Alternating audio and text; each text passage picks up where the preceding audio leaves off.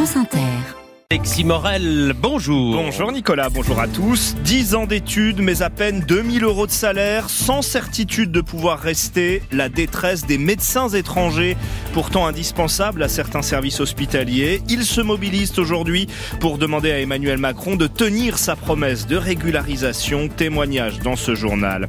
Eux aussi prennent la parole ce matin sur Inter, d'anciens élèves de, de Stanislas qui confirment ce que dit le rapport administratif sur l'école privée parisienne propos sexistes et homophobes.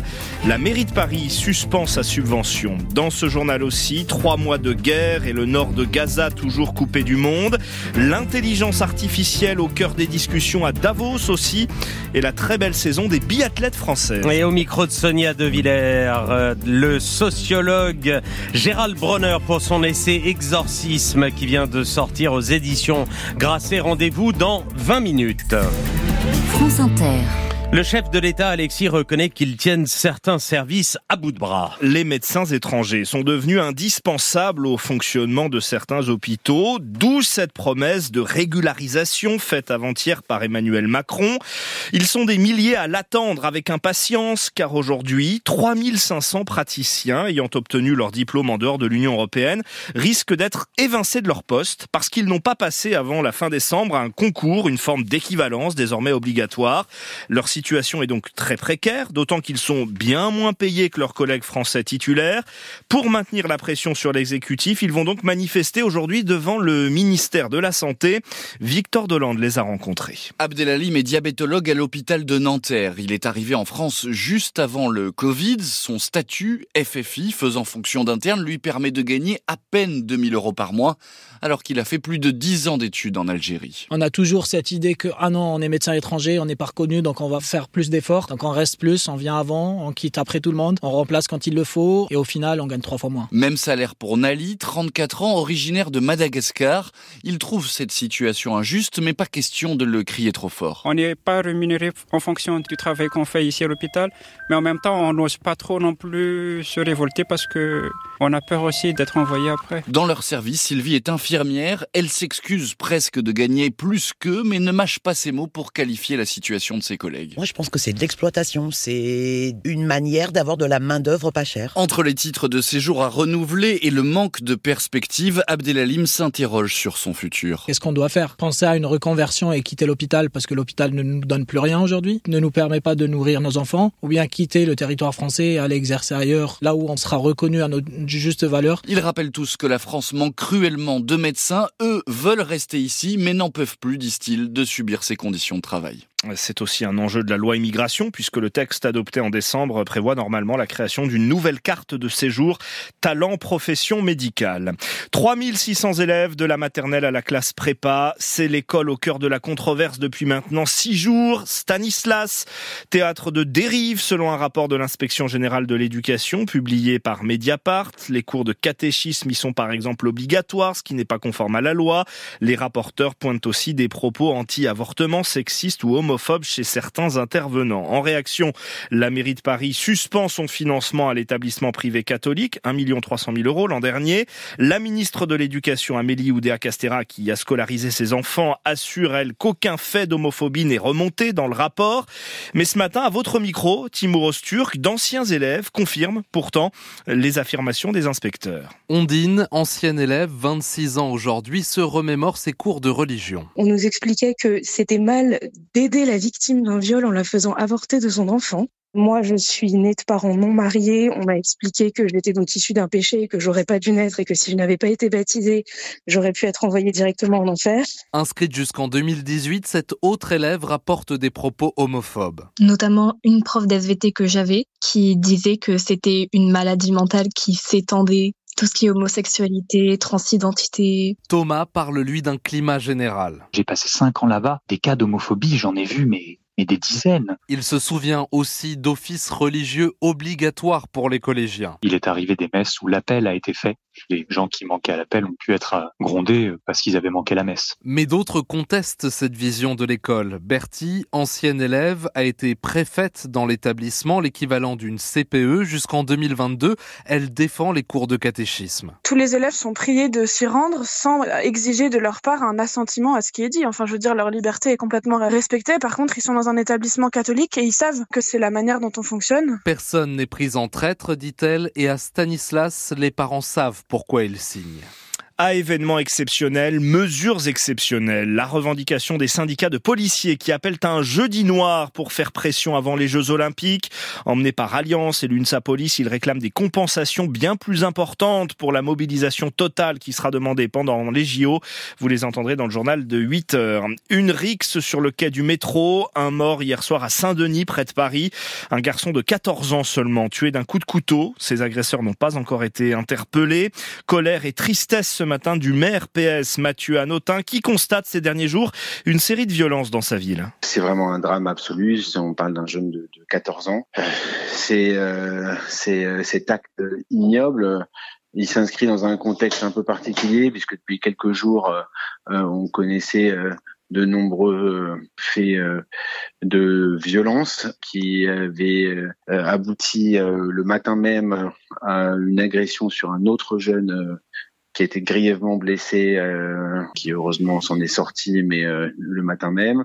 Euh, je ne veux pas faire vraiment de lien direct entre telle ou telle affaire, mais comprenez quand même que dans la même journée, on a le matin un élève de la ville qui est grièvement blessé et le soir un jeune encore plus jeune, cette fois-ci de 14 ans, qui décède.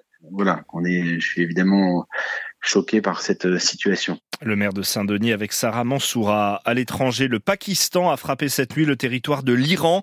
Sûrement une riposte à une attaque iranienne mardi soir. Islamabad dit avoir visé des caches terroristes dans le sud-est du pays. À Gaza, des patients attendent la mort dans des hôpitaux à l'arrêt. Déclaration choc d'un responsable de l'OMS à la tribune des Nations Unies. Alors que près de 24 500 Palestiniens sont morts dans les frappes israéliennes depuis octobre, selon le Hamas. Le nord de l'enclave est quasi coupé du monde. Plus de 300 000 habitants y vivraient, ou plutôt y survivraient encore. Il est toujours très difficile de les contacter, Étienne Monin. Avec d'autres déplacés, Asma vit dans une école surpeuplée à Jabalia, à côté de la ville de Gaza. Cette infirmière décrit le froid et le dénuement. Il a fallu 15 jours pour la joindre. Son sort dépend aujourd'hui de l'aide humanitaire. On a besoin de nourriture, on a besoin d'eau potable, on a besoin des équipements pour soigner. On est épuisé. Je me souviens d'un enfant qui a pleuré toute la nuit pour avoir un biberon de lait, parce qu'il n'y avait pas d'eau potable pour faire le biberon. On a besoin de choses basiques pour pouvoir vivre. Mais l'aide humanitaire ne passe pas. En 15 jours, 6 camions seulement de l'ONU sont allés en direction du nord. Les convois sont essentiellement bloqués par l'armée israélienne et quand ils passent, ils risquent le pillage au sud, dit Andrea De Dominico, qui dirige la coordination humanitaire de l'ONU pour la Palestine. Un des gros euh, défis opérationnels, c'est d'arriver du point A au point B sans se faire arrêter par une, foule. Et quand je parle de foule, je parle de 30 000 personnes. Hein. C'est vraiment des, des scènes apocalyptique. L'ONU négocie avec les Israéliens pour renforcer cette aide humanitaire et envoyer une mission d'information au nord pour évaluer précisément les besoins. Prudence sur la route, encore ce matin des Hauts-de-France à la région parisienne après de nouvelles chutes de neige, plus de 700 km de bouchons cumulés, surtout dans le nord, le Pas-de-Calais et la Moselle. Euh, les Hauts-de-France où les transports scolaires sont toujours suspendus. À Paris, aucun bus de la RATP ne circule pour l'instant. Il est 7h39, l'intelligence artificielle, Alexis, partout, tout le temps, même à Davos. Sur place hier, Emmanuel Macron a appelé les Européens à davantage investir dans cette technologie, mais les participants au Forum économique mondial débattent aussi des dérives de l'IA en matière de désinformation surtout, quand près de la moitié de la population mondiale est appelée cette année aux urnes. Sur place en Suisse, Mathilde Dehimi. C'est l'une des stars attendues de Davos. Sam Altman, le créateur de ChatGPT, peu à l'aise avec les grands discours, devra donc se forcer à la tribune demain. Le dirigeant d'OpenAI annonce lancer des outils de lutte contre la désinformation qui ont marqué notamment la la dernière présidentielle américaine. Il y a eu un échec total à tirer les leçons de tout ça et de ce qui doit bien marcher ou non pour les citoyens américains. Sam Altman était l'invité du pavillon Bloomberg à Davos.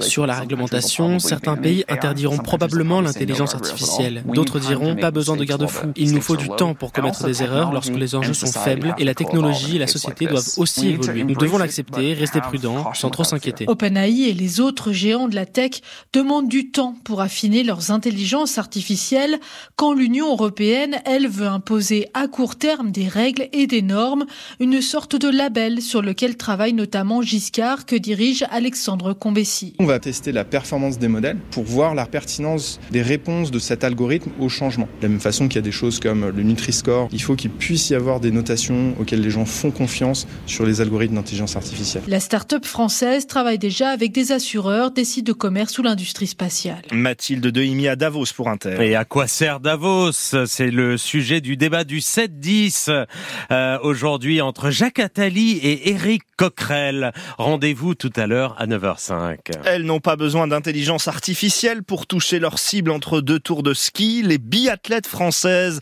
n'en finissent pas d'impressionner cette année.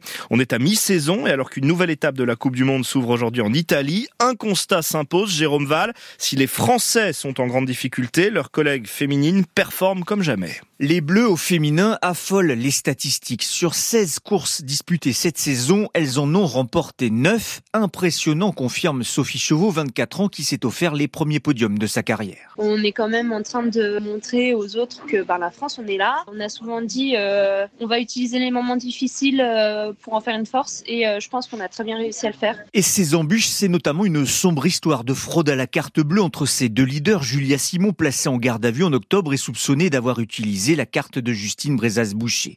Ce n'est pas une équipe de copines qu'on cède leur entraîneur, mais pour Cyril Burdet, elles ont su surmonter leurs différends. Chaque groupe fait face à, des difficultés à certains moments de son, de son parcours. Euh, nous, en interne, on y travaille depuis de nombreux mois, de nombreuses semaines. Et oui, l'ambiance est aujourd'hui euh, vraiment très bonne et orientée vers la performance. Avec en prime une jeune relève qui pointe son nez avec envie. C'est un vrai régal à coacher. Forcément, ça demande un peu de management pour que ce soit positif pour, pour tout le monde et que ça pousse tout le monde à donner le meilleur de son potentiel. Mais c'est sûr que c'est hyper satisfaisant en tant que coach. Le contraste est vertigineux avec les Bleus au masculin qui, eux, n'ont pas fait mieux pour l'instant qu'une quatrième place. À cette étape de la Coupe du Monde de biathlon à Antor Selva commence donc cet après-midi avec l'individuel chez les hommes. Merci Alexis Morel. À suivre les éditos politiques et échos.